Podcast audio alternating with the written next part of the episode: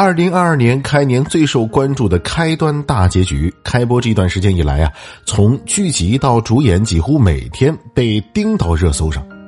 紧跟着正午新剧《欢乐颂三》发布杀青特辑，正午阳光团队被网友是夸了又夸。与此同时，有关开端的争议也浮出水面，其中有个争议的焦点集中在编剧的署名权问题上。开端这部剧是根据网络作家乞讨君的同名原著小说改编而成，出品方是业界久负盛名的正午阳光影业，小说登载平台是晋江文学城。有网友发现，近日开端剧方发布的宣传物料中，只写了改编自晋江文学城小说字样，而没有原作者乞讨君的名字印在上面。于是便有人指责正午阳光和晋江文学城，说他们这种行为是对原著作者的不尊重。著名编剧汪海林也亲自下场，将这种行为直斥为渣，一时激起千重浪。平台方赶紧发声，对此事进行辩解。而对于同正午阳光的合作，此前乞讨君曾写过一篇小作文，专门谈到此事。提炼一下，乞讨君主要表达了以下几个方面的意思。一是正午阳光愿意给新人机会，乞讨君虽然是原著作者，小说写得很好，但却从来没有当过编剧。开端项目组手把手教会了他从剧本语言、格式和结构等一切专业相关。二是正午阳光完全不会拖欠编剧费，乞讨君很快就拿到了应得的报酬，而且是税后的纯收入。起初他以为这是正常的，后来通过其他编剧才知道，其实这是不正常的。大部分编剧是分期收款，还有的剧由于各种原因上不了了，那么编剧就会白忙活。三是正午阳光对编剧非常尊重，为了能让他休息好，乞讨君就被安排在五星级酒店里写剧本，而剧组自己人则是包下一个普通小宾馆工作。为此，祈祷君感叹自己接触过很多影视公司，见过很多坑。合作完以后，完全了解正午阳光为什么能走到今天这个地位和级别。可以看出，满满的赞誉之词，也充分证明开端作者同正午阳光这次合作是建立在相互尊重、相互理解的基础上，非常愉快。要知道，开端的原著作者是齐道君。编剧则有四位，乞讨君是其中之一，且排名第一，这足以说明了正午阳光对原著作者和编剧的尊重。这也难怪乞讨君会说出这样一番话了。正午阳光应该是每个编剧大概最向往的那种影视公司，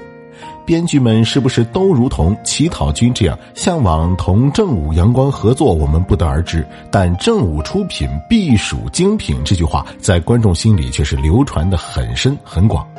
因为看过正午剧的观众都知道，基本上没让观众失望过。撇开山影集团和正午阳光两家合作时代不说，就正午阳光单独出品的剧目来看，几乎也都是精品。比如《琅琊榜二之风起长林》《大江大河》《大江大河二》，还有都挺好，《知否知否应是绿肥红瘦》和去年播出的《山海情》《乔家的儿女》等等。正午阳光是一家影视公司，而且成立时间还不到十年。因为时间有限，作品数量还远远不足，而且为了专心打造质量，还放弃了艺人经济。正午阳光制作的电视剧的演员片酬不会超过百分之五十，于是把全部钱拿去做了幕后，还有照顾编剧和创作人员。这个开端的原著作者乞讨君的爆料就是证明。从二零一五年的《琅琊榜》开始，到二零二二年的开端。七年时间，正午阳光播出十九部剧，豆瓣评分均在八分左右。这些剧集可以看出，正午阳光从来不拘泥于某一种类型、某一题材，并且敢于开拓新的主题。比如，古装剧有拳斗剧《琅琊榜》，宅斗剧《知否知否应是绿肥红瘦》，朝堂剧《清平乐》，谍战剧有《伪装者》。盗墓剧有《鬼吹灯之精绝古城》，职场剧有《外科风云》，都市情感剧有《欢乐颂》，家庭生活剧有《都挺好》，乔家的儿女，主旋律剧集有《大江大河》《大江大河二》《山海情》等等。多次尝试让正午阳光免于像国内一些制作公司一样拘泥于某种类型而裹足不前，比如欢瑞世纪、唐人影视都是典型的过于依赖古装剧的制作公司。在限股令背景下，这些制作公司的抗风险能力就大为减弱。这一次开端是我国首部以时间循环为表现对象的无限流剧集，题材上的又一次创新，给观众带来了很大的新鲜感。除此之外，还有他扎实稳定、经验丰富的导演团队，可以确保剧集的基本质量。并且高度重视剧本的质量，将大量的时间花费在剧本打磨上。只有剧本稳定成型了，才会正式投入拍摄。无论正午阳光拍摄什么类型的剧集，哪怕成本不高，都很少出现孵化到不符合历史语境、孵化到穿帮这样的情形。